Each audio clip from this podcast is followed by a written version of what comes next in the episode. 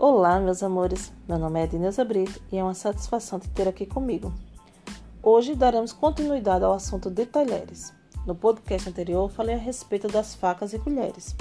Caso você não tenha escutado ainda, te sugiro que vá lá, pois esse daqui vai dar continuidade ao anterior. Você conhece as diferenças entre os garfos? Você já viu que, apesar de não parecer, mas existe sim diferenciações entre esses garfos que fazem a diferença e tem um motivo para isso? Bem, vamos começar pela posição. A posição do garfo, ele sempre vai ficar do lado esquerdo do prato. Independentemente de você ser destro ou de você ser canhoto, essa é a posição correta, tá bom? É, o primeiro garfo que eu vou falar é a respeito do garfo de mesa. O garfo de mesa é aquele garfo que toda casa tem. É um garfo utilizado para as principais refeições. E as principais características dele é que ele é composto por quatro dentes, que são longos e levemente curvados, tá? Esse aí eu acredito que todo mundo conhece. Aí tem o garfo de peixe. O garfo de peixe geralmente não é tão conhecido, dependendo, dependentemente aí é, do teu gosto culinário e dos locais que tu frequenta. Não é um garfo tão comumente encontrado nas casas, digamos assim. Mas esse garfo, ele tem um formato diferenciado, tá? Ele não é aquele comprido, como a gente conhece dos outros garfos. Ele tem geralmente um dente central maior, por que desse dente central maior? É para facilitar a tirar as possíveis espinhas, né? Já que é para comer peixe. Ele é menor em relação a um garfo de mesa, mas em compensação sua base é bem mais larga. Aí também existe o garfo de salada.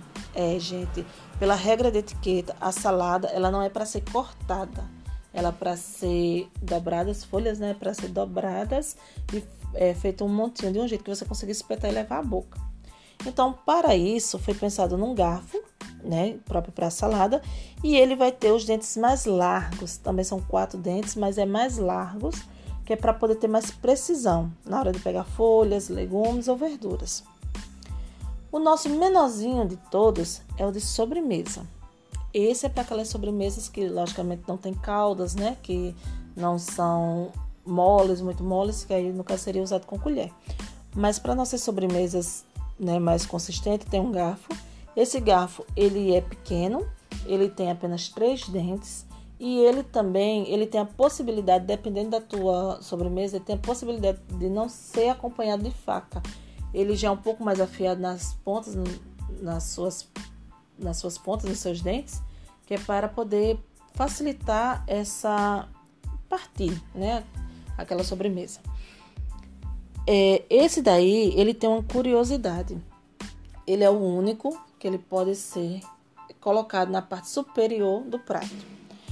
Mas isso que vai determinar é a refeição em que ele está incluso. Por exemplo, isso só acontece quando é em almoços ou jantares que vai ter uma sobremesa. Aí ele vai para a parte superior do prato. Caso assim, lanches da tarde ou café da manhã, não, gente, ele continua na posição correta, que é ao lado esquerdo, tá bom? Uma curiosidade que o pessoal me perguntou a respeito é, Edneuza, por que, que o garfo vai do lado esquerdo se eu como com a mão direita?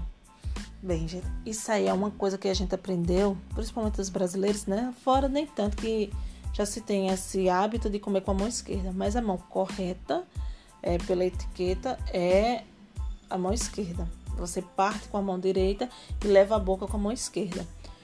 Você pode também ficar fazendo aquela troca, né? Na hora de partir, você bota o garfo na mão esquerda, parte com a direita, depois descansa a faca e pega o garfo com a mão direita. Você também pode estar fazendo isso, não é errado, tá?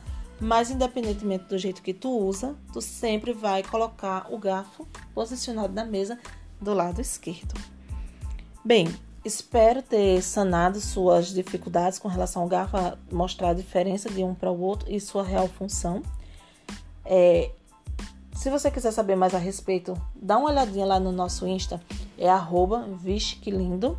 Lá a gente tem mais conteúdo e eu consigo continuar esse papo contigo, tá? Espero vocês aqui brevemente e um beijo.